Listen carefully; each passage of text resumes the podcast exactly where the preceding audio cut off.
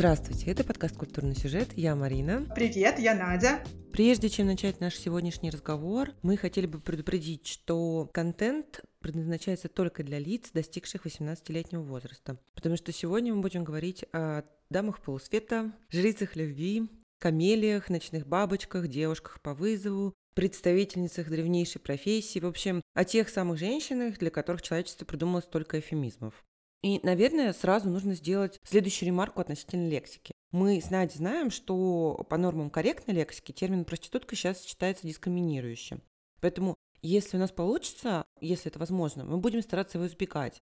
Но и слово «секс-работница» мы тоже не сможем применять в отношении всех случаев, о которых будем говорить, потому что если для интердевочек Тодоровского секс-работница вполне себе подходящий термин, то Соню Мармеладову назвать секс-работницей сложно. Надь, ты согласна со мной, если тебе что добавить? Да, соглашусь, тем более, что мы тоже должны, наверное, сразу предупредить наших слушателей, что мы будем говорить не только о суперсовременной литературе или кино, или музыке, или живописи, но и брать исторические аспекты, начиная там с самых древних времен. Поэтому говорить, например, что в античной Греции были секс-работницы, или что во Франции XIX века были интердевочки, или еще где-нибудь там в викторианской Англии были, допустим, жри жрицы любви, ну, будет странно. Поэтому в каждом случае мы будем употреблять наиболее уместный, по нашему мнению, термин без какого-то морально-нравственно нагруженного значения, да, и без осуждения, если мы об этом специально не скажем. Да, мы точно никого не осуждаем. Этот вопрос мы с Надей прояснили еще до записи. И если вдруг мы скажем что-то в живом диалоге такое двусмысленное, это скорее неловкость языка, нежели наша какая-то нравственная оценка. У нас есть еще один важный организационный момент. Мы пока не знаем точно, сколько времени нам нужно, чтобы обсудить сегодняшнюю тему, поэтому может случиться так, что мы разделим запись на несколько эпизодов и посвятим теме несколько выпусков. Поэтому, если это для вас важно по каким-то причинам, имейте в виду. Ну, собственно, мы закончили все эти организационно-административные отступления и можем говорить по существу. Надя, вот смотри, я когда начала готовиться к подкасту, я понимала, что на нашу сегодняшнюю тему будет очень много материала, но я не понимала, насколько много. То есть про литературу я примерно представляла, где что, как и почему. Про живопись тоже. Но когда я столкнулась с киносферой, я обалдела, потому что список имен режиссеров первого ряда, которые обращались когда-либо к теме проституции или делали своей героиней проституированную женщину, он просто огромный. Это Филини, Гадар, Озон, Фасбендер, Бергман, Ким Кидук, Тодоровский. Я не буду продолжать, потому что, ну, действительно, там очень-очень маститые режиссеры отметились в этом списочке. Как ты думаешь, почему всех художников, я имею в виду сейчас творцов, как обычно, а не только живописцев, во все времена настолько интересует тема проституции? Мне кажется, что один из ответов, он в самом наименовании древнейшая профессия. То есть, если эта профессия, назовем ее так, существовала во все времена, практически во всех культурах и продолжает существовать до сегодняшнего дня, было бы странно, если бы это никак не отражалось в том числе в искусстве. А второй момент, мне кажется, что очень часто можно было допустить какую-то смелость, изобретательность и сделать какое-то художественное высказывание, только обращаясь к этой теме. Ну, грубо говоря, довольно долго в живописи э, нельзя было показывать обнаженную натуру, если ты не, э, допустим, изображаешь античную богиню или какую-нибудь Марию Магдалину, кающуюся. И она вот там будет с роскошными волосами в каком-нибудь таком одеянии, позволяющем угадать какие-то ее изгибы. А написать таким образом ну, приличную женщину, жену и мать было нельзя. Если уж мы да, начали как-то так с кино. Кино — это вообще молодое искусство, и, естественно, чуть ли не первое, что пришло в голову изображать вообще первым кинодеятелем, это были красивые женщины в разной степени их обнаженности. Поэтому, мне кажется, тема тоже очень богатая. А ты что думаешь?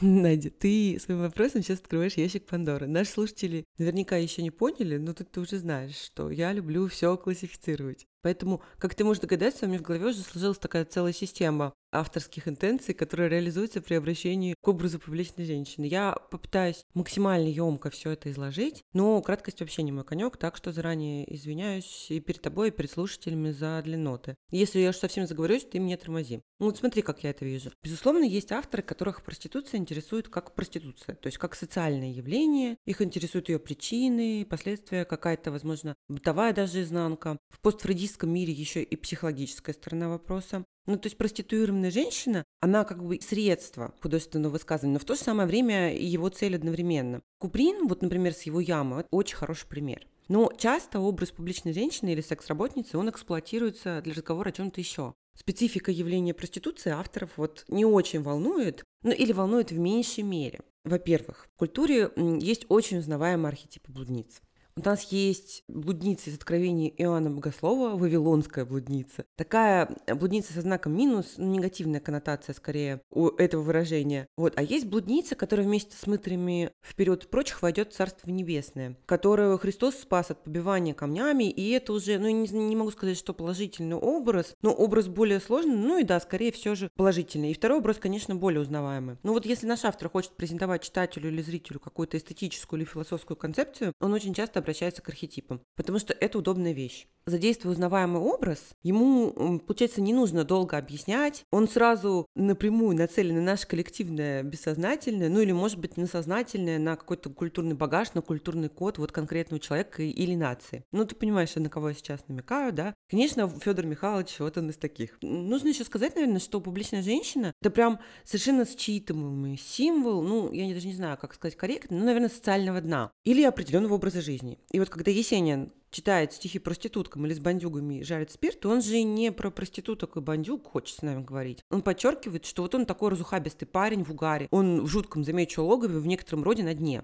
И при этом ведь в некоторых обществах в определенные времена проституированная женщина – это, в принципе, значительная часть повседневности. То есть, может быть, меньше делается акцент на социальное дно, но вот просто такая часть культуры в общем. Там где-то тема меньше табуируется, например, в некоторых странах Латинской Америки. И если автор описывает жизнь, как она есть, он просто не может вычеркнуть вот этих самых женщин из своих произведений. Он не может не писать о борделях, например, мне сейчас вспоминается Гайто Газданов в «Ночных дорогах». Я для слушателей наших поясню, что это наш постреволюционный мигрант. Так вот, Гайдо Газданов, он работал таксистом в ночном Париже, а потом написал про это роман. И, конечно, он не мог не изображать в том числе и ночных бабочек, потому что это часть парижской ночной жизни. Хотя роман, ну, в целом не о них, или, скажем так, не только о них. Отдельно я хотела поговорить о времени, потому что тема проституции, она понятно, что она часто подается именно в контексте эпохи, это логично. Есть отдельные произведения, где автор ну, намеренно игнорирует время как таковое, желая подчеркнуть вневременность явления. Ну, вот есть такой фильм «Дом терпимости», там это очень заметно. Но это скорее редкий случай, зато очень частые те случаи, когда произведение, собственно, оно больше о времени, чем о самих секс-работницах. И секс-работница становится как бы зеркалом времени. То есть до этого у нас была секс-работница как архетип, как символ, как атрибут, а сейчас как зеркало. Ну, ты, наверное, уже поняла, что я хотела бы здесь упомянуть про интердевочку. Интердевочка же, если смотреть ее внимательно, это фильм именно о сломе эпох, вовсе не о секс-работницах. Ну, точнее, не столько о секс-работницах, сколько о сломе эпох. Там у нас СССР, который дышит на ладан. И в эту такую советскую идеологию уже никто не верит. Но продолжают люди жить по инерции. Вот в этом во всем советском. Там вот есть сцена с главврачом, сотрудниками органов внутренних дел. Такая тетушка сидит там в, ну, то ли в паспортном столе, но когда вот наша героиня пытается мигрировать, она приходит в какое-то присутственное место. Вот мы наглядно видим дефицит, э, вообще совершенно жуткую какую-то бюрократию. Это очень все хорошо показано. Показано, как меняются ценности в головах людей ценности общества и вообще в целом условия жизни. То есть учитель утратил социальный авторитет. Это мы видим на примере мамы главной героини Тани. А сама Таня работает медсестрой. Она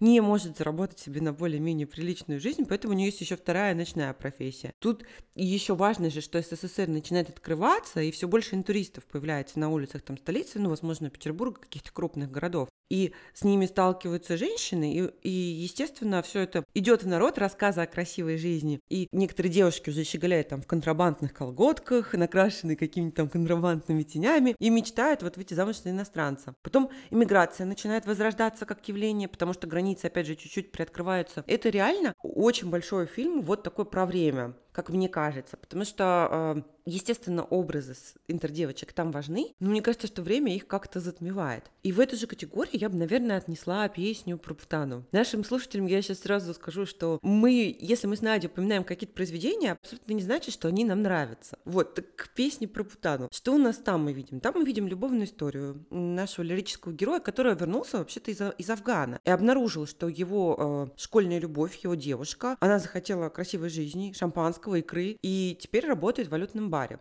И раз уж я начала вспоминать странные песенки, пошловатые, то я еще вспомню песню «Черная моль». Там у нас лирическая героиня, она проститутка и фея из бара. Из парижского бара. Но как она в этом баре оказалась? Вообще-то раньше она была институткой и дочкой Мергера. А потом у нас случилась революция. И теперь эта девушка, черная моль. Отец ее, который для белых сделал немало, он не успел убежать в октябре, он был расстрелян. Ну, то есть еще в песне есть, конечно, этот мотив иммигрантской тоски, ностальгии. Это, естественно, история человека на фоне огромной страшной эпохи. То есть и понятно, что это песня далеко не о проституции. Отдельно я хотела бы еще упомянуть, знаешь, какой момент? Когда образы публичных женщин как бы манифестируют эстетические взгляды автора. Вот ты уже говорила а, про натурщиц из «Домов терпимости». Но тех самых натурщиц наши художники, ведь они обрежали в античные или в какие-то библейские одежды. Ну, метафорически, не всегда девушки были одеты, да? Ведь если бы автор изображал публичную женщину как публичную женщину, его бы никогда не выставили, например, ну, на парижском салоне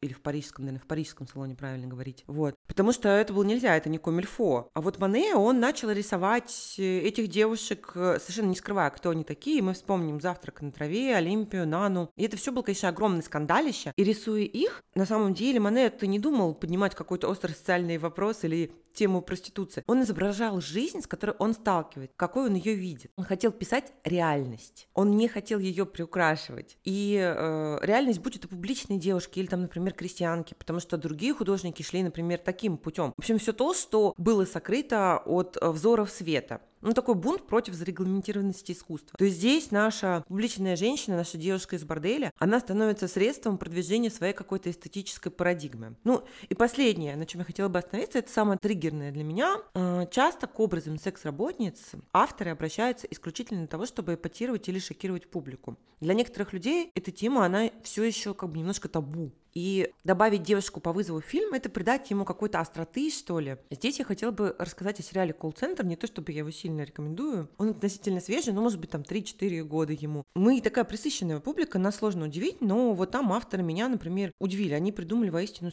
такой страшный сюжет. Потому что одна из героинь, ей посвящен целый эпизод, это девушка из бывшей Советской Республики Азиатской, которая приезжает в Москву. У нее болеет ребенок, и ему срочно, или ему, или ей, я не помню, пол ребенка, нужна срочно платная операция. Ну и так получается, что эта девушка, естественно, ну, ей сложно найти деньги, и она начинает продавать свое тело за очень большие деньги. Потому что продает она его садистам. Это людям, которых не столько интересует секс традиционному, вот в таком традиционном его понимании, сколько возможность бить ее, резать ее, ломать ей конечности. Ну, это, конечно, очень страшная Надь. Я не вижу у авторов этого сериала никакой другой цели, кроме как шокировать зрителя. То есть то, что девушки сталкиваются, девушки профессии, которую мы с тобой обсуждаем, сталкиваются с насилием, причем страшным, мы это и так знаем. Этот экстремальный контент вот колл-центра, он ничего к нашему знанию не добавляет тема материнской любви, про то, что мать готова ради своего ребенка на все, ну, она тоже такая, мне кажется, очень распространенная. В общем, про тяжелую жизнь мигрантов тоже много говорят, то есть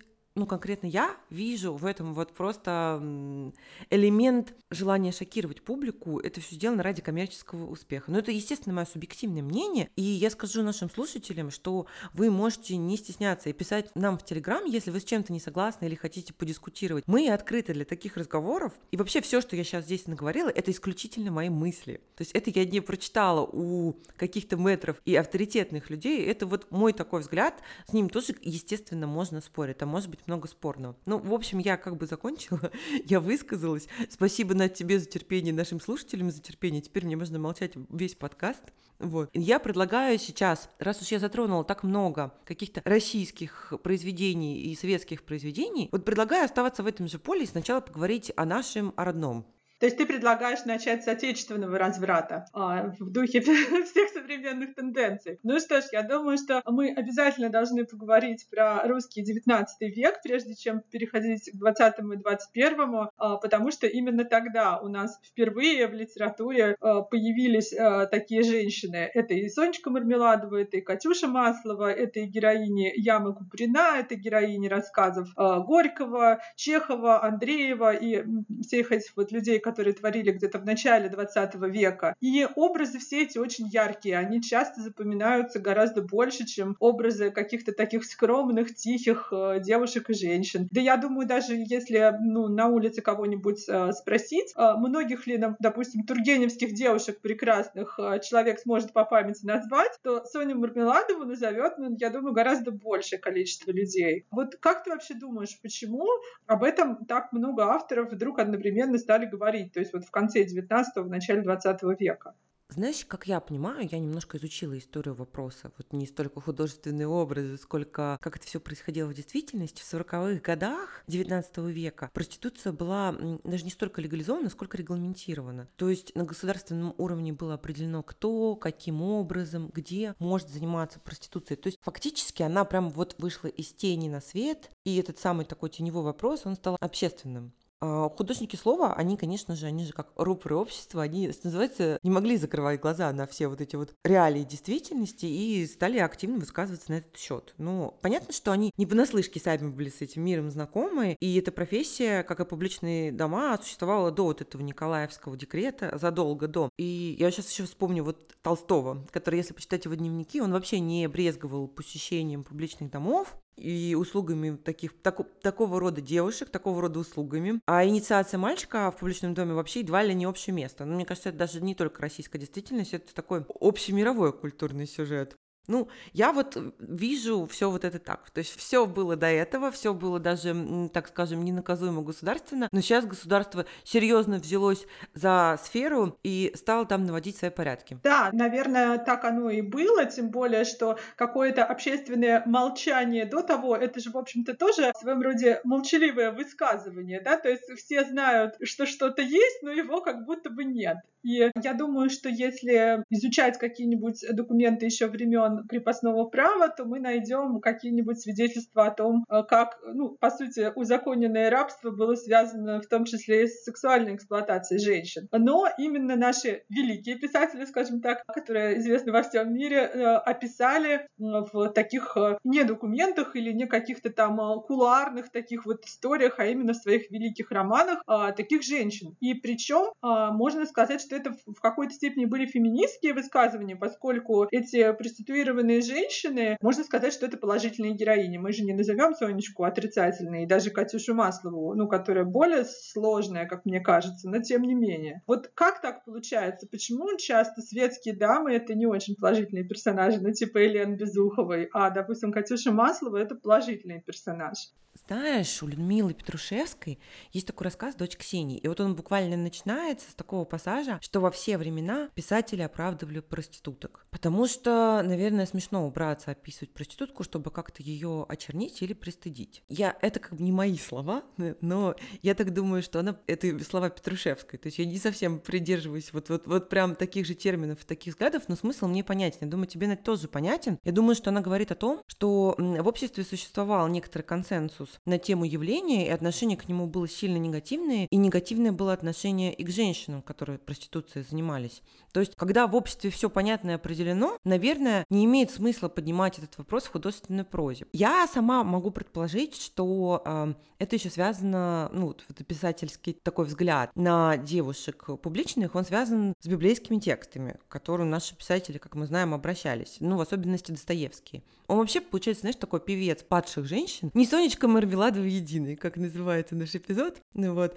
Есть у него записки из подполья, есть Неточка Незваного, ну, вот Груша Светлова, Настасья Филипповна, да, они не девушки из публичного дома, но они таку, такие, знаешь, ну, содержанки такого куртизанского типа, что ли, вот, я бы сказала. Ну, все равно это более-менее коррелирует. Ну, вот я к чему все это веду? То есть такой архетип Марии Магдалены, я бы назвала его архетип Марии Магдалены, если бы не вычитала, что вообще-то в православии Мария Магдалена не считается блудницей. Она совершенно обычная женщина. В католичестве, да. Но и там история темная. Там какой-то один из пап довольно давно, кстати, предложил такое видение ее образа. Он совместил, как многим исследователям кажется, несколько евангельских эпизодов с участием, возможно, разных женщин, и вот сказал, что это Мария Магдалена, она блудница. Ну, в общем, это культурный сюжет, популярный на Западе. По идее, у нас бы такого быть не должно в нашем православии. Но все равно истоки всех этих образов мы можем искать в Библии. Я уже раньше говорила про мытари блудниц, да, и про побивание камнями. Вот, возможно, это все идет оттуда. Ну, возможно, да, что э, художник художникам в какой-то момент надоело говорить только о Деве Марии, то есть о прекрасной жене матери и так далее, и они решили вспомнить тот самый библейский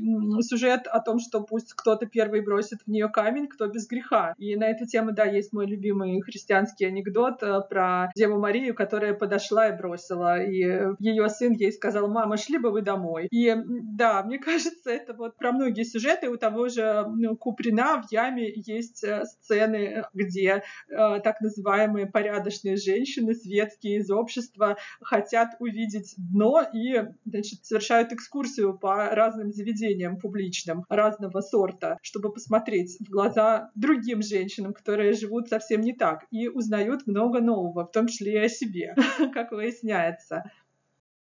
Да, сюжет с противопоставлением так называемых порядочных, честных женщин и женщин непорядочных. Ну, тут смотрите, я кавычки поставила. Он, конечно, очень распространен, причем не только у нас. Вот Мапасан это очень часто делал в своих рассказах, и Пышка вспоминается вот прям как самый яркий пример. Причем, как правило, в таком сопоставлении э, у писателей дамы света, дамам полусвета или публичным женщинам проигрывают. Ну, то есть выглядят не самым лучшим образом, хотя я могу вспомнить и другой случай, вот, например, Толстого и Анну Каренину. Это совершенно не ключевой эпизод романа, но если ты помнишь, у Левина есть два брата, один из которых такой, ну, бедовый, что ли. И вот этот бедовый брат, он живет с женщиной, которую как раз взяла из публичного дома. Есть эпизод, когда он умирает в гостинице, и Кити помогает за ним ухаживать. И как раз она сталкивается с той самой его сожительницей. И тут Кити проявляет себя совершенно великолепно, то есть она не испытывает к этой женщине никакого, скажем, такого нездорового интереса и общается с ней полностью на равных. Толстой это прям вот так жирно подчеркивает. Это это не характерное для русской литературы поведение такой советской женщины, ну, женщины света. Какие-то такие прогрессивные толстовские идеи о равенстве, возможно, об общечеловеческом вот здесь лежат. Ну,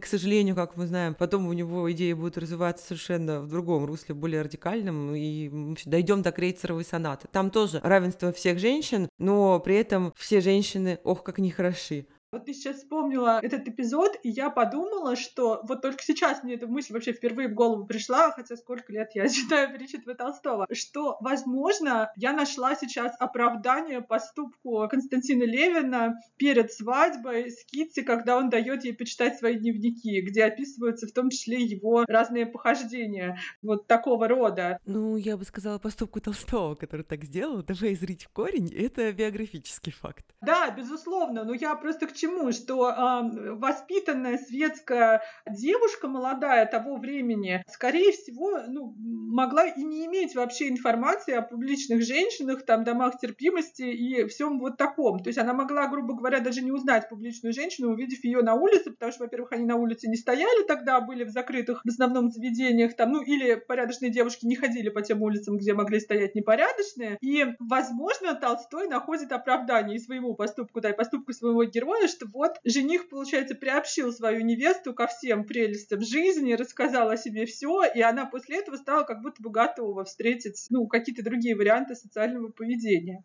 Но, может быть, я сейчас как-то у меня приступ доброты к Льву Николаевичу. Знаешь, я на это никогда не смотрела таким образом. Мне всегда казалось, что этот момент с дневником это такое формально, как хотелось бы его представить Толстому, это про честность. Но на самом деле про желание очиститься и спастись за счет другого человека. Ну, будь то Кити или Софья Андреевна. А вот ты разглядела, получается, такой образовательный, воспитательный момент. Я, конечно, не хочу морализаторствовать, но все равно это достаточно жестко. Ну, хотя, наверное, не так неприятно, как вот первый вариант, когда за счет тебя очищаются. Ну и раз уж мы заговорили про спасение, давай-ка обсудим сюжет со спасением чрезвычайно популярный в литературе 19-го, начала 20 века, я имею в виду вот что. В каждом втором произведении о публичных женщинах, может и чаще, мы встречаем молодого героя, который хочет спасти заблудшую овечку, вот это прелестное создание, погибающую и вернуть ее к так называемой честной жизни. У нас и Толстой отметился, и Гаршин, и Куприн, и Андреев, и Чернышевский. Чехов в припадке тоже об этом говорит. Я так понимаю, что в обществе тогда ходили такие веяния, то есть это все тоже не из ниоткуда взялось, а в обществе эта идея была популярна. Вот как ты вообще оцениваешь этот душеспасительный сюжет? Какие у тебя эмоции вызывает?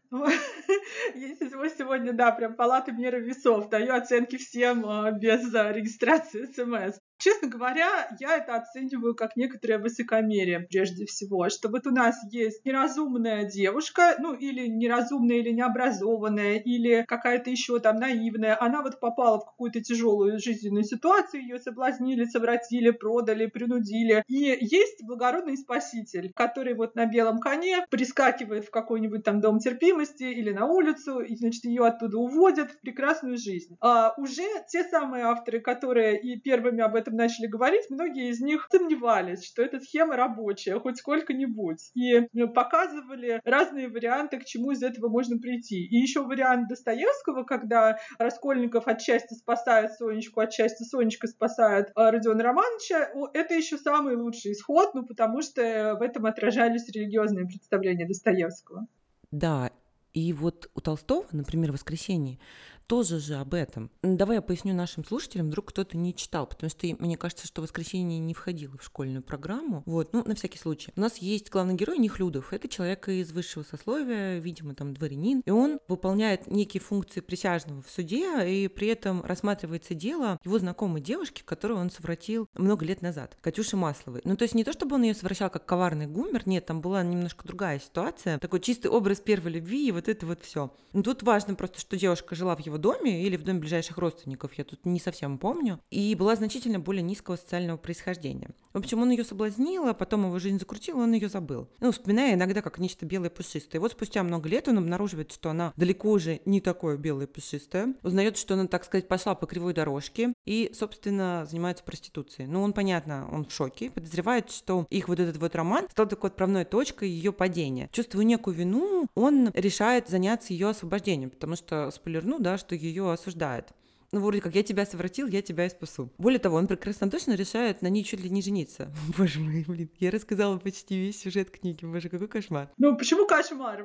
Я думаю, что заспойлерить чуть ли не школьную классику — это не великий грех. Вот так. Ну окей, если ты считаешь, что это нормально, значит это нормально. Ну, в общем, вернемся к воскресенью. У Катюши есть мозг достоинства, к счастью, поэтому ситуация разворачивается несколько иным образом. Так вот, к чему я говорю-то про двойное спасение? Все эти действия Нехлюдова, они не сильно альтруистичны. То есть его мотивация, она получается ну, сильно сложнее. У него кризис среднего возраста, и я бы сказала, даже такой экзистенциальный тоже. Он мучается бессмысленностью своего существования. Тут еще обнаруживается вот этот вот грех на нем, темное пятно такое. И ему очень нужно Катюшина прощение. То есть он не просто хочет ей помочь, он хочет этим и себя спасти тоже и придать своей жизни какой-то смысл. Ему очень нужна ответная реакция, и он, получается, что работает какой-то своей неудовлетворенностью личной. В общем, получается, что это тоже немного эксплуатация. Не физическая, а нравственная такая. И меня немного это все скребет. Хотя по факту не так уж важно, чем руководствуется человек, когда он хочет кому-то помочь, и тем более, если он помогает.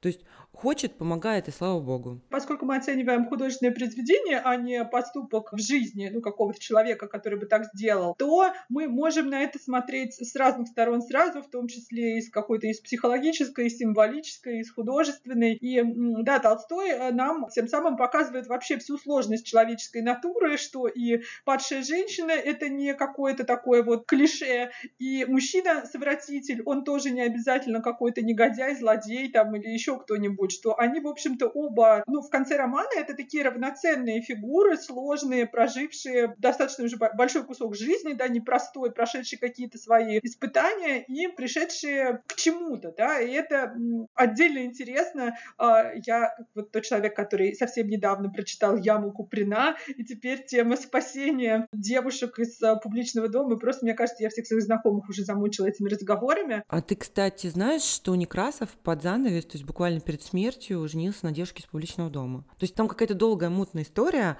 Она вроде бы сначала была вот такой вот общедоступной женщиной, потом стала содержанкой и была проиграна Некрасову в карты. Он с ней сначала просто так жил, а потом, будучи уже человеком немолодым, он побоялся, что ее без копейки оставят после его смерти, и обвенчался с ней на смертном одре. Я не уверена, что я сейчас полностью достоверно воспроизвела жизненный путь его избранницы, потому что в разных источниках как-то по-разному это все описано. Но вот тот факт, что она была прям такой падшей женщиной, женщиной э, по тем временам, абсолютно однозначный такой. Нет, я этого не знала. Вот, оказывается, кому на Руси жить-то хорошо. ты сегодня просто ведешь среди меня просветительскую работу. Да, я сама узнала об этом только вот в процессе подготовки. Но я почему-то не удивилась. Это полностью согласуется у меня вот с его образом, с Некрасовским. Да, и тут как будто бы он а, свои какие-то убеждения, которые он где-то высказывал, в том числе в художественных произведениях, доказал делом. И что вот так вот, оказывается, тоже бывает, и так можно. Но вот герои Куприна как-то менее были успешны в своих вот этих мероприятиях по спасению заблудших душ. И э, мне очень понравилось, как Куприн описывает вообще всю ситуацию, когда э, молодой студент, сам не богатый и не знаменитый, там, не, не аристократ, он, в общем-то, очень бедно живет. И в результате чего он приходит к выводу, что вот нужно увести девушку из публичного дома, как он ее уводит и чем эта история завершается. То есть, мне кажется, это одна из самых трагических страничек ямы, несмотря на то, что там есть и ну, вещи похуже. Вот, а ты как на это смотришь? Аналогичная история Любы Лихонина мне тоже кажется самой трагичной. Получается, что у Любы там просто какие-то американские горки. Тут же важно что? Что она не сама пришла в публичный дом не избирала эту деятельность. Там есть девушки, которые сами решили этим заниматься, а, а Люба вообще-то вышла замуж. А муж ее просто продал в бордель, причем едва ли не девственницей, потому что так дороже. Тут я не уверена насчет девственности, но мне кажется, что да. Ну, если что, простите мне мою оплошность. Ну, то есть девушка у нас и так в дичайшем шоке пребывает от происходящего, деваться ей некуда. Потом она как-то начинает привыкать, ну, люди ко всему привыкают. Такие вот мы создания. Но, тем не менее, еще не совсем лишилась каких-то надежд и иллюзий. И тут вот появляется Лихонин, который дарит ей какой-то просвет, а, заканчивается это все печально, что уж тут говорить. Я, кстати, думаю, что не случайно Куприн, жертва спасения, выбирает именно Любу, которая в публичном доме достаточно недавно и еще так не закоснела, что называется, в грехе и пороке. Она совершенно не растеряла надежд и не стала такой окончательно циничной. И из того, что я видела в других произведениях, девушки очень по-разному реагируют. Да, вот так, есть такие, как Люба, которые, в общем-то, с охотой воспринимают это спасение, эм, вот, а есть и другие, да, собственно, и в яме тоже, которые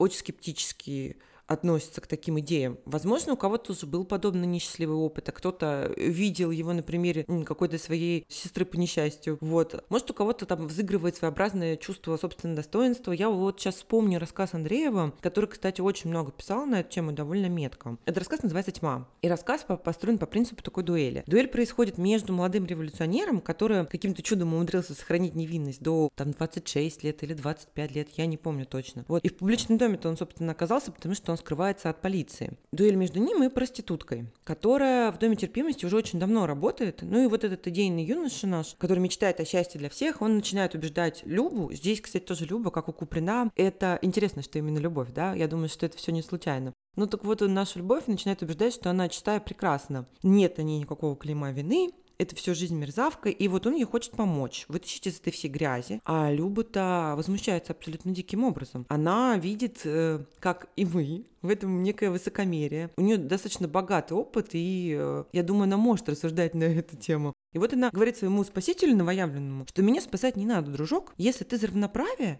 то почему на меня свысока смотришь? Если хочешь быть со мной на равном, давай-ка приспустись до моего уровня, и тогда мы с тобой будем разговаривать. Это очень любопытная версия темы спасения. Мне она очень понравилась. Мне вообще понравилось, что Андреев об этом заговорил. Он не столько об успешности мероприятия говорит, да, сколько вот о взглядах мужчин, которые во всем этом участвуют про некоторый такой инфантилизм. Хотя я вообще-то не уверена, что Андреев все это закладывал в текст. Возможно, это исключительно мой взгляд. Возможно, как раз Андреев говорил что, о том, что женщины вот эти затягивают в пучину порока совершенно невинных агнцев. Мне кажется, в этом еще во многом отражается скептицизм Андреева по поводу левых идей и вообще способности кого-то осчастливить, будь то трудовой народ, крестьянство или вот, допустим, публичная женщина, которая там э, несчастная попала вот в такую ситуацию. А по поводу самой истории, когда вот дуэль двух сильных характеров и кто кого либо спасет, либо на дно утащит, я вспомнила рассказ Сомерсета Моэма «Дождь». Он несколько раз экранизирован, может быть, кто-то видел фильмы. Он ровно на ту же тему, как э, в 20-е годы 20 века на уединенном острове в океане волею судьбы, э, ну, потому что там карантин, и люди не могут уплыть с этого острова, они высадились с парохода, там есть две семейные пары, миссионер с женой, такой убежденный христианин, готовый нести, значит, вот этим туземцам там истинную веру, и доктор с женой. И в какой-то момент они понимают, что есть еще одна женщина, которая занимает комнату похуже, и оттуда разносятся граммофонные какие-то пластинки, к ней ходят какие-то матросы. В общем, мы скоро понимаем, какой профессией занимается эта женщина. И наш миссионер решает ее обратить на путь истинный. То есть э, не даже сначала не изгнать, не убить, не еще что-нибудь, а именно вот обратить. Типа я пойду с ней поговорю. И поскольку он такой по характеру очень упертый и сильный, и заточенный больше на причинение добра и справедливости, чем на христианское милосердие, то он иногда странные методы выбирает воспитания. Значит, этой вот мисс Томпсон, которая показана женщиной такой легкого характера, веселой, достаточно пробивной, ну то есть не какой-то такой забитой. Вот, тем более, что вот она одна путешествует, значит, она знает там, куда она хочет приплыть. И вот тоже происходит дуэль. Вот кто кого. И что там в итоге выйдет. Финал рассказа, он прямо очень э, необычный и поражающий. Даже сейчас я его перечитала буквально пару дней назад, перед тем, как э, записывать наш э, подкаст. И он меня поразил не меньше, чем вот когда-то, когда я его читала там лет 20 назад. Хотя я знала уже, ну, как бы сейчас перечитывая, чем там все кончится. Так что вот могу тоже такую рекомендацию дать, если кто-то хочет узнать, как правильно спасать проституток. Видишь, получается, что не наш национальный паттерн. В той или иной мере он представлен и в других культурах, но мы пока вернемся к нашим баранам в Россию матушку, я думаю. Я бы хотела двинуться, если честно, ближе к нашему времени. Пока мы выясня... выяснили, что с тобой, что писатели более молодые, ну, те же Куприн и Андреев, они как-то чуть трезвее смотрят на вещи и ближе к реальности, нежели наши мэтры, например, Достоевский, и в меньшей мере Толстой, но тоже. Я правильно поняла наши выводы? Мне кажется, да, здесь мы сходимся, тем более, что вот ты так э, очень удачно сказала про баранов, и мне кажется, что Куприн прямо подчеркнул, что спасать девушек э, берется не самый умный персонаж из э, вот тех мужчин, которые нам представлены, что вот те, которые как раз поумнее и что-то больше в жизни понимают, они таких попыток не предпринимают у Куприна. А вот чем больше ты баран, тем больше ты, значит, вот туда идешь. Правда, пример Некрасова нам немного ломает картину, потому что там все-таки это спасение удалось. Но с другой стороны, Некрасов, он же никого и не собирался спасать, так получилось. Ну, его кейс, он не самый показательный, потому что он не про то, что, ну что же ты, студент, игрушку новую нашел. Некрасов был взрослым, уже состоявшимся мужчиной, ко всему еще ведущим таки, такой немного моральный образ жизни. В общем, без иллюзий был совершенно. Ну, получается, ну, все равно я думаю, что Куприн молодец, несмотря на то, что есть случаи, которые ломают нашу картину. И к Куприну я бы еще Чехова добавила, потому что вот у него уж максимально трезвый взгляд на ситуацию, ситуацию. Он еще же врач, и много с девушками, которые работают в публичных домах, сталкивался. Никак их не идеализирует, тем более не сакрализирует вот этот вот весь образ блудницы. Да, в общем-то, и Бунин тоже. Бунин, мне кажется, вообще вот в рассказе «Мадрид» он очень цинично к этому ко всему подходит, если я сам рассказ правильно поняла. Такой сложный взгляд у него. Ну, чем ближе, получается, к нашему времени, тем разнообразнее становится взгляд на профессию проститутки. Она уже не всегда ассоциируется с достоевской жертвенностью. Но знаешь что? Сонин архетип-то все равно протягивает свои щупальца в нашу современность. Э, он еще у авторов волнует, судя по всему, потому что в фильме Юрия Морозова «Точка» есть такой эпизод, когда две девушки, работающие на точке, свой выходной законный идут в бар просто выпить и отдохнуть от будней. Там примерно двухтысячные. И вот к одной из них посетителей, весьма такого алкогольно просветленного вида, начинает проявлять внимание. Чтобы он отстал, девушка ему, собственно, признается, кем она работает, но мужчину это вообще никак не смущает. Он тогда начинает задвигать такую тему про двух главных женщин Библии, мать Христа, ну, Деву Марию, соответственно, и блудницу Марию Магдалину, которые были ближе прочих Христу. И вот дальше в полной мере он нам являет вот такое намерение спасти нашу заблудшую овечку,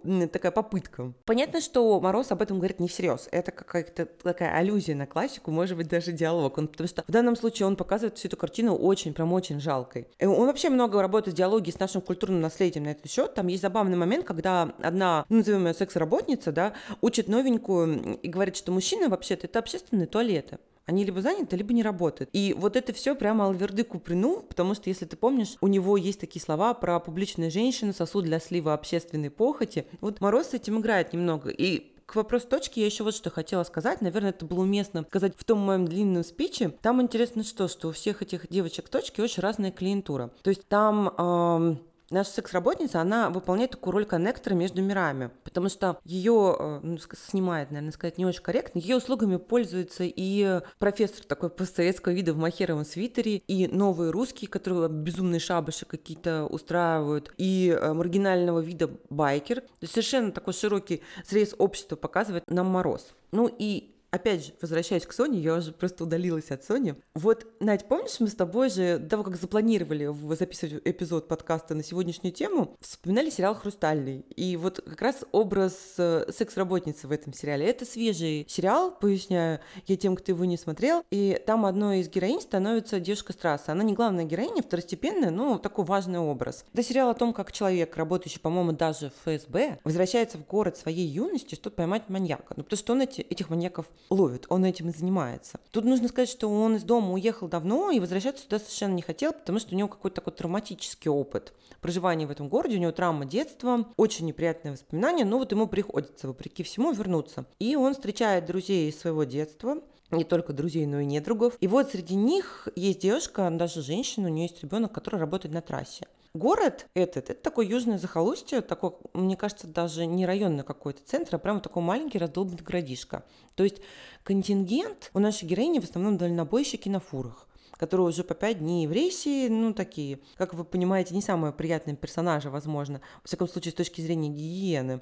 Но, тем не менее, несмотря на вот такие вот условия жизни и работы, наша героиня остается буквально незамутненной. Не вот не внешне, потому что она и крепкое словцо может э, вставить, да, а вот незамутненной грехом как-то душевно. Она такая жертвенная, очень чистая. Мы видим в итоге, что там вот есть тоже сюжет с двойным спасением. Растерзанные души друг к другу тянутся изломанные люди пытаются друг друга спасать. И здесь в авторах явно говорил Достоевский, потому что очень сложно все это перенести на нашу действительность, этот и сюжет, и образ героини. Да, Надь, я так понимаю, что ты со мной согласна. Да, там э, вот сейчас тоже хочется еще пару слов сказать, что здесь мы не спойлерим. То есть кому хочется посмотреть этот сериал ради детективного сюжета, который там очень закрученный и крутой, э, можете смело смотреть. Э, мы сейчас никаких э, тайн здесь не раскроем. Но вот эта наша прекрасная героиня Катя, это реально как наследие наследница Сонечки Мармеладовой, потому что вот много лет работая на трассе с самыми разными мужчинами, встречаясь там, ну и мы можем предположить, какими, она остается честной, искренней, э, хорошей матерью, ну насколько она может быть вообще хорошей матерью, ну потому что ее просто часто нет дома и так далее, но тем не менее она очень любит своего ребенка, для него там готова на многое, но она э, остается порядочной, она не предает там своих друзей, то есть вот ну просто образец э, моральный. При этом многие другие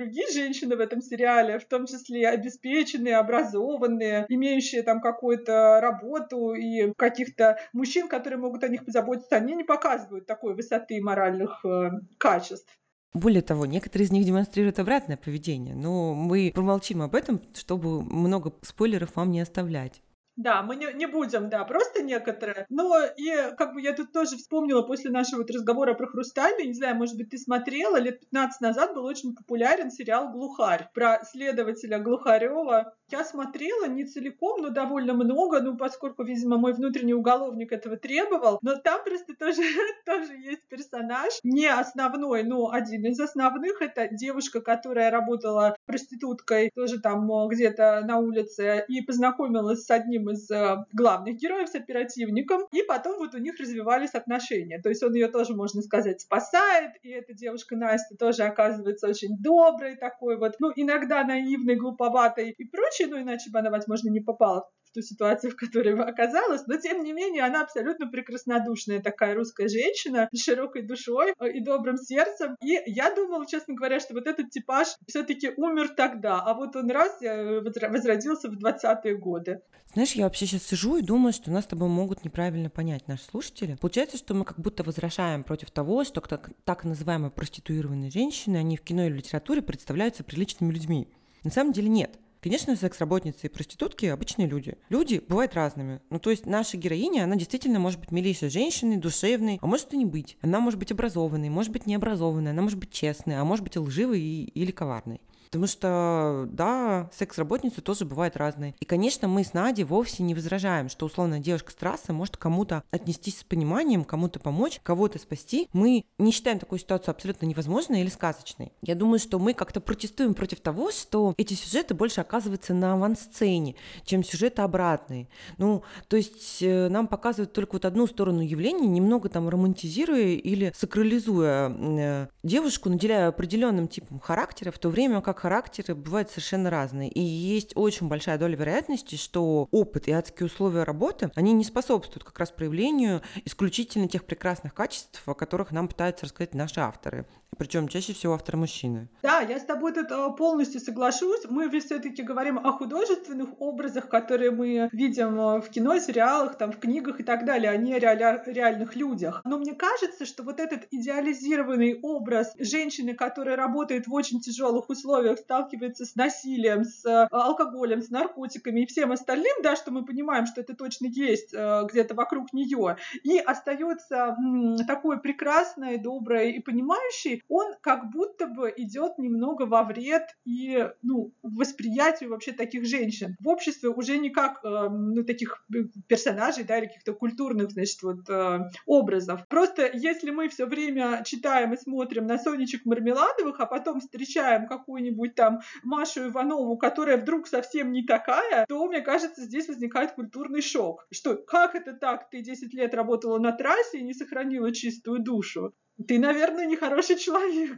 Я хотела бы, знаешь, к чему перейти? Мы вроде как поговорили про сакрализацию образа и все вот это вот. Есть же еще другой обширный культурный пласт, где как раз публичная женщина выглядит совершенно иначе. И вот там они больше демонизируются, представляются куда более порочными, чем, возможно, это есть на самом деле. Им присваивается какое-то совершенно сумасшедшее число негативных характеристик. И я думаю, сейчас наши слушатели удивятся, но я хотела поговорить о блатной культуре. Из песни слов не выкинешь. В текущий момент страна у нас, ну, все еще сильно сидевшая. Соответственно, Естественно, эта культура и восприятие близки очень большому числу людей. И если послушать тексты каких-то блатных песен, чем я, собственно, и занялась в процессе подготовки к подкасту нашему, кстати, не пытайтесь повторить все это в домашних условиях, потому что все трюки выполнены профессионалами. Так вот, я послушала некоторое количество песен и встретила там совершенно ужаснейшие образы проституированных женщин. И есть такая песня Аркадия Северного, я себе даже ее заскринила, потому что ее текст э, вот, вот прям такой алверды Достоевскому, он заканчивается следующими словами. «Земля, что видишь в них святого ты, как терпишь их существование». Песня, по-моему, называется проститутка как раз. Ну, речь вот тут о таких девушках. То есть это такая прям явная оппозиция Достоевскому. Совершенно другой мир и другой взгляд. Нет, ну, конечно, в шансоне Лайт, вот типа круга, встречается, да, и Достоевский, тип понимающий золотой женщины, но это скорее исключение и далеко от реального отношения представителей вот этой среды к женщинам легкого поведения. Тут я еще хотела рассказать про очерк э, Варлама Шаламова. Сначала хотела сказать прекрасный, но э, насколько может быть вообще прекрасный очерк на эту тему, нет, не прекрасный, просто очень информативный информативный. Он называется «Женщина блатного мира». Он не только о проститутках, но об отношении к женщине в блатном мире в принципе. А как мы понимаем, я еще раз повторюсь, этот мир широк. Я имею в виду не то, что все сидевшие люди блатные, но вся их культура распространяется далеко за рамки вот этого сообщества. То есть их взгляды и даже идеология очень много обуславливают в нашей стране, в нашем обществе. И, судя по всему, будут продолжать это делать. Ну так вот, из очерка Шаламова мы понимаем, что женщина, в принципе, для блатного не очень человек, а проститутка тем более. То есть там есть некая классификация женщин. И вот как раз проститутки, опять же, использую терминологию Шаламова, это самая низкая ступень, потому что воровок каких-то приблотненных женщин уважают намного больше. Ну как уважают? Там никого не уважают. Там у женщин есть единственное, что называется социальный лифт, стать матерью вора. То есть, наверное, правильно говорить про матерью вора, но в той среде вот поют и все время ставят ударение иначе. Так вот, стать матерью вора. Причем там никто, видимо, не задумывается, что прежде чем стать матерью э, вора, ты как в каких-то других статусах должна пребывать, и этого вора даже там как минимум вырастить. Ну ладно, оставим, забудем про некое отсутствие логики. Удивительно, что несмотря на совершенно разные плюса, если там сравнивать с тем же Толстым и Достоевским, в блатной культуре я тоже заметила нечто схожее с нашими экономическими порноическими текстами, там для женщин обязательно вот это вот некая жертвенность. Для женщин, которые проституированные. Но такая обратная со знаком минус в сравнении с нашими писателями. То есть жертвенность не как проявление каких-то высоких нравственных или духовных качеств, а такое долженствование человека, повторюсь, если вообще в том контексте можно говорить о человеке, которое рангом значительно ниже. Проститутки, подруги воров, они обязаны терпеть публичные избиения, за них никто никогда не вступается, это такая норма. Или если, например, твой блатной бойфренд хочет задобрить гражданина начальника, он совершенно спокойно тебя отправляет к нему э, с определенными совершенно намерениями, с определенными целями, и это тоже норма. То есть девушка, оказываясь в этом мире, она жертвует собой. И вот интересно, да, высокая культура и низкая культура, они под разными углами нам говорят об одном и том же. Возможно, это в какой-то степени наследие и еще и до революционных времен, а когда степень просто лицемерия в обществе была такой, что с одной стороны чуть ли не каждый мужчина бывал э, в таких заведениях, а с другой стороны большинство людей, и мужчин, и женщин, это осуждали и видели источник порока именно на той стороне. То есть, э, как бы вот в публичных домах, каких-то вот таких притонах, что вот это женщины порочные, они вот просто грязь под ногами, та самая скверна, и, ну, об этом, в общем-то, да, многие героини тоже Ямы Куприна говорят, что как к ним относятся мужчины, как вообще они себя здесь чувствуют, что вообще никак, что как к мясу, как э, к каким-то вот чуть ли не общественным э, сортирам, грубо говоря, говоря. А, и вот это вот а, полностью перешло и в блатную культуру. То есть, типа, я могу этим пользоваться, ну, так же, как общественные уборные, но уважать я это не буду, да, то есть это реально не человек, а это. Я не устану хвалить Куприна, потому что, как мне кажется, основное, о чем нам говорит его яма, это, это то, что спрос рождает предложение. И какими бы ни были публичные женщины, как мы уже выяснили, они бывают разные, они будут всегда, если мужчины продолжат пользоваться их услугами. Причина этой социальной проблемы далеко не в развращенности женщин, а скорее вот какой-то мужской составляющей. Вот, вот мне кажется, это такой главный тезис Куприна. Ну, безусловно. То есть думать, что ну когда-то в какое-то древнее время вдруг проявилось первобытное зло в виде женщины,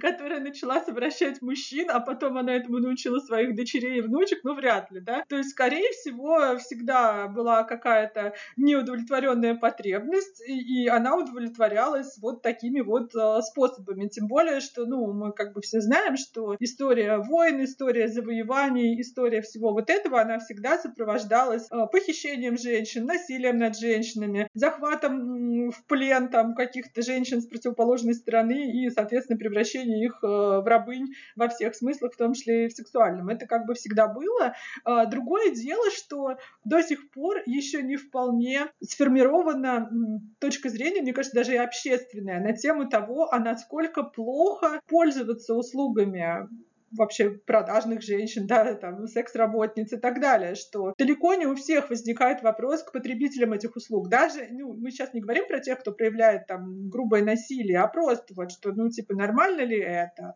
Вот как ты думаешь, есть об этом какие-то уже современные, возможно, книги, фильмы, еще что-нибудь? Которые анализируют, нормально ли это? Ну, которые вообще задают эти вопросы, или, по крайней мере, вокруг этого какие-то разговоры. Не о том, ну, насколько прекрасны или плохи проститутки, а что на другой стороне связки, да, что каковы их клиенты, что это вообще такое. Да, есть и фильмы, и тексты, которые пытаются со зрителями разговаривать именно об этом. Один такой фильм «Откровение» я приберегла наконец нашей записи, чтобы порекомендовать. Там очень много вертится вокруг понятия норма. И это касается не только самих секс-работниц, но и их клиентов в первую очередь. Я знаю, ты тоже его смотрела, и я, ну, ты согласна со мной, что там этот момент он есть, что авторы пытаются с нами разговаривать на этот счет? Да, безусловно. Просто, наверное, мы сейчас немножко отложим разговор про этот фильм. Да, отложим. Но тогда я вспомню про текст Петрушевской и вообще перейду к какой-то вот прям совсем современной российской литературе, которая, мне кажется, меняется в некотором роде взгляды на женщин, оказывающих сексуальные услуги. Петрушевская, в принципе, она много про любых женщин пишет, особенно про женщин, которые живут не в самых благополучных условиях, а по Петрушевской это вообще большая часть женщин России. Ну и, соответственно, очень часто в ее текстах фигурируют проститутки. Это опять же ее лексика. Время действия текстов которых я буду говорить, и это примерно такой большой временной период, от 60-х до 90-х. В принципе, тот период, когда у нас не то что проституция в стране, у нас секса это не было. И вот я уже упоминала рассказ «Дочь Ксении», там она рассуждает, Петрушевская, о нефизиологических причинах востребованности сексуальных услуг. Очень вольно передавая вот эти ее рассуждения, она говорит, что проститутки в любые времена будут существовать, так как обеспечивают равноправие. Они принимают любого мужчину, какой бы он ни был, кривой, косой, 15 или ему лет 96, его никогда не отвергнут. И мужчин по ее мнению, привлекает именно этот момент, момент равноправия. Мысль интересная, я об этом, честно говоря, серьезно раньше не задумывалась, хотя нечто подобное проскользнуло, когда э, я смотрела Гадара. Я имею в виду «Жить своей жизнью», и, Надь, если ты помнишь, там за кадром э, очень канцелярским тоном мужской голос озвучивает условный кодекс проститутки. И вот там тоже говорится, что проститутка не имеет права отказать никакому клиенту, если у него есть э, деньги для того, чтобы оплатить ее услуги согласно прейскуранту. Но мне кажется, это же как раз грандиозное неравноправие. То есть получается, что половина людей буквально обязана обслуживать все желания, потребности и так далее, и так далее другой половины людей. То есть как будто бы потребность мужчин быть принятыми, быть понятыми, разделить их какие-то желания, пристрастия, сексуальные практики, она признана. То есть как бы каждый мужчина имеет право удовлетворить свою, ну, мы назовем это похоть или сексуальность или что, что угодно, да, будь ему 12, там, 30 или 98, будь он кривой, косой, одноногий, одноглазый, а женщины, ну, пускай даже не все, да, хотя бы женщины какой-то категории обязаны ну вот, оказать эту услугу, пускай за деньги. Про женщин как будто бы нет в ответ ничего подобного. Да-да-да, конечно, я с тобой согласна. Просто мы заговорили о другой стороне, не о тех, кто предлагает услуги, а о тех, кто их приобретает. И мне показалось важным вспомнить именно эту мысль Петрушевской. Сама она, как мне кажется, пишет очень безоценочно, вообще не ставя диагнозов, и с какой-то пугающей обыденностью. Вот это, это прям, наверное, самое страшное. Я еще вспоминаю ее рассказ «Такая девочка». Я не буду вам пересказывать. Кому это интересно, можете почитать. Ну вот это прям очень мрачный рассказ на нашу сегодняшнюю тему. Для меня, кстати, Петрушевская больше реалист, но многие относят ее к постмодернизму модернистским автором, я могу понять почему. Поэтому, возможно, ее тезис о равноправии — это как раз кивок в сторону русской классики. Тем более, что вот в этом рассказе про дочь Ксении есть явные отсылки к нашей, что называется, великой и ужасной русской литературе. Слушай, вот ты сейчас сказала о том, что Людмила Петрушевская э, постмодернистка, и я подумала, что вот все, что ты сейчас сказала и процитировала, очень для меня связано с еще одним постмодернистским а, текстом на эту тему, только уже не российским, а английским, есть такой роман Мишеля Фейбера «Багровый лепесток и белый», и он буквально об этом. То есть там в центре, у нас там это викторианская Англия, это, грубо говоря, там по, той же, по тем же улицам ходит Диккенс, но у Фейбера это все без вот этой вот э, викторианского флера, э, белых платьев, там джентльменов в перчатках и в котелках. Он нам показывает э, как будто бы другую сторону этого Лондона, где эти же джентльмены ходят в дома терпимости, э, где есть даже специальные газеты для джентльменов, где пишут, что в таком каком-то доме появилась такая-то там э, женщина, которая может даже самые взыскательные требования там удовлетворить. И Пейпер выбирает своей героиней э, молодую девушку, у которой даже имени нет, ее зовут Конфетка, потому что ее когда-то в детстве, значит, продали вот в такой дом, и она как раз в какой-то степени идеальная проститутка, не потому что она самая красивая, а потому что она как раз может удовлетворить любые потребности, в том числе психологические. То есть она умная, она умеет, что называется, владеть на навыками активного слушания. Она может даже и по делу какие-то советы дать в силу своего здравого смысла и какой-то общей своей такой сообразительности. Ну, естественно, она и с технической стороной дела хорошо знакома и так далее. И сюжет закручивается вокруг того, как эта конфетка встречает приличного человека, мужа, предпринимателя. Он уважаемый, он наследник там э, не очень большого, но успешного парфюмерного дела. Вот он приходит, значит, к нашей конфетке и мы понимаем, что он-то как раз хочет далеко не только плотские какие-то свои желания потешить, а ему действительно нужна всеобъемлющая любовь и принятие, почти материнская. Э, ну, а чего он от своей жены получить не может, кстати. И Фейбер тут тоже не, не идеализирует другую сторону, да, там вот эти вот багровый лепесток, это у нас, соответственно, женщина публичная, а белый лепесток — это невинная такая викторианская девушка, которая вообще не знает, там, откуда дети берутся, и когда с ней что-то происходит, она думает, что она чем-то очень больна. Ну, то есть буквально на грани какого-то безумия и душевного нездоровья вот эта вот э, жена нашего героя описана. И да, Роман огромный, он там страниц 900. Там очень много всего интересного и сюжетно, и психологически, и так далее. То есть вообще такая ну, необычная книга, которую я многим рекомендую по разным причинам, но к нашей теме она относится вот именно этим, что за проституцией часто стоит мужская тоска по любви невозможной, как будто бы не за деньги. А, вот смотри, до чего мы дошли. Начинали вроде с некой социалочки, а дошли до принятия тоски по высокой любви. Но я не удивлена, что это уже современный роман нас выводит именно в эту сторону. Что после Фрейда, наверное, невозможно мыслить теми же категориями, что и раньше. Еще мне кажется, знаешь, что, что в современном мире усиливается какой-то материальный аспект профессии. То есть наша секс-работница — это уже не женщина, которую кто-то куда-то запродал, или ей вот прям совсем нечего есть, или ее обесчестили, и у нее нет никакого будущего, кроме как публичный дом. Часто это среднестатистическая девушка, выбирающая свою профессию осознанно. То есть она понимает, что заработать на сексуальных услугах она может куда больше, чем подрабатывая какой-нибудь официанткой в чайной или в кофейне, или как героиня фильма «Интердевочка» медсестрой в больнице.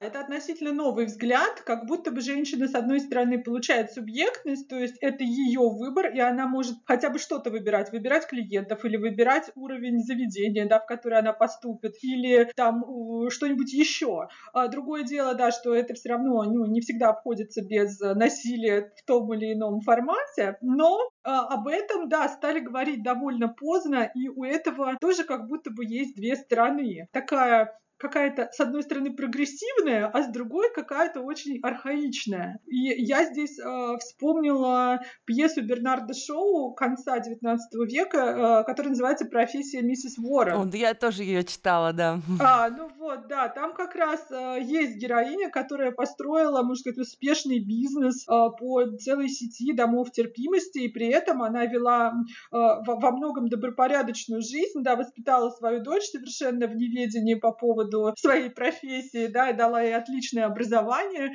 И Бернард Шоу, в общем-то, остроумно очень к этой теме подошел, и там такие неоднозначные выводы. А, вот если кому-нибудь эта тема интересна, то прям тоже очень рекомендую. Пьеса не такая большая, то есть можно ее а, быстро прочитать или посмотреть какую-нибудь постановку, они тоже есть. И мне кажется, до сих пор, в общем-то, не потеряла она проблематики, э, вот, ну и актуальности какой-то. То есть это не то, что памятник эпохи. Да, да, это интересно и неоднозначно с точки зрения смыслов и посыла пьеса. А, в нем не видится какой-то даже профеминистский аспект, причем те самые слова о выборе как раз озвучиваются героиней, которая вроде как бы осуждается шоу. Вообще мне позиция шоу там не очень ясна, но, наверное, искусство не про это, да, не так важно, что хотел сказать автор. Нам важно, что эта пьеса сейчас актуальна, и мы можем выловить много оттуда для себя, для размышления.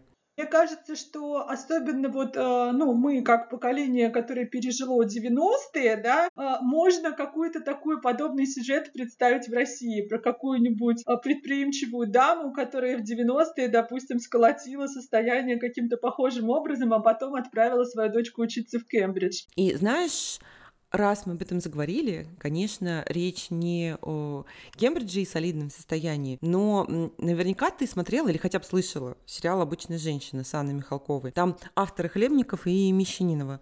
Не смотрела, не смотрела. Нет. Да ладно, не смотрела? Ну, посмотри обязательно, потому что там, собственно, очень похожий сюжет. Там, конечно, не 90-е, как ты предположила, а, наверное, в наше время Анна Михалкова играет, ну, обычную женщину, заглавную обычную женщину. У нее есть двое детей, муж ее врач, его играет Гришковец, кстати. Ну, еще она и третьим беременная. Она содержит небольшой такой цветочный ларек, но помимо деятельности в этом ларьке, она в целом такая типичная домохозяйка. У нее, конечно, нет сети борделей, как у героини шоу, но она организовала сеть поставки девушек для оказания сексуальных услуг. Под поставкой я имею в виду никакое не сексуальное рабство, упаси боже, нет. А она сводит клиентов и секс-работниц, обеспечивает конфиденциальность этих встреч, безопасные какие-то расчеты, место для встреч. Ну, такая, то есть административная организационная работа у нее. В этом сериале не то, что есть феминистский подтекст, это вообще очень такой сильный с феминистской точки зрения сериал. Он, как и у шоу, пьесы неоднозначный и очень интересный. Потому что когда женщина в современном мире владеет такого рода бизнесом, соответственно, она управляет другими женщинами и понимает, какой работой они занимаются, как, ну, какую работу она условно их подталкивает, да,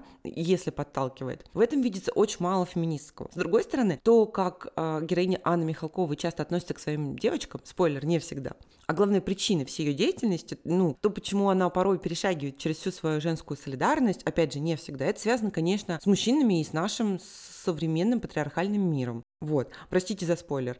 И самое главное в этом сериале, что меня больше всего зацепило, что там все главные акторы — это в основном женщины. Начиная от следовательницы и заканчивая свекровью главной героини или даже наркозависимой секс-работницей. И все э, эти акторы, они очень активно действуют.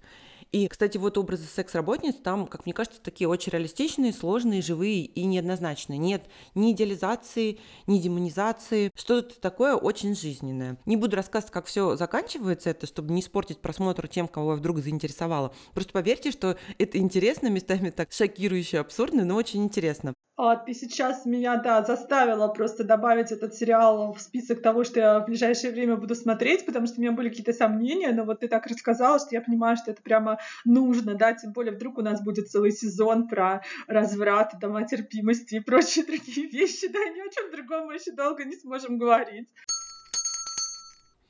Уважаемые слушатели, на этом мы прервемся, и продолжение эпизода о падших женщинах вы услышите через две недели. Скажу сразу, сделаю такой небольшой анонс, что в следующем выпуске мы будем говорить, наверное, в большей степени о мировой культуре, о Латинской Америке, о французах, обсудим все культовые фильмы от мейнстримных типа «Завтрак у Тиффани» или «Красотки» до каких-то больших режиссеров типа Фасбендера или Феллини. Также попытаемся спрогнозировать, о чем еще будут писать авторы в разрезе нашей темы и обсудим прям совсем горячее, вот только буквально недавно недавно вышедшее. Мы приносим вам свои изменения, потому что мы, как неопытный подкастер, не догадались записать рекомендации сразу в нескольких вариантах, чтобы, если будем разрывать запись, можно было их включить и в первый выпуск тоже. Нам очень удобно, мы это учтем на будущее и будем держать в уме. Ну, в качестве такого небольшого извинения я порекомендую вам, пожалуй, почитать стихотворение Галины Рымбу, которое называется «Ее парень работает вышибалой». Оно есть в свободном доступе на сайте Культа. Если получится, мы ссылку оставим под выпуском. Оно достаточно жесткое и, возможно, возможно, такую поэзию приемлют ли не все, но для меня это очень сильное стихотворение, идеально вписывающееся в наш сегодняшний с Надей разговор.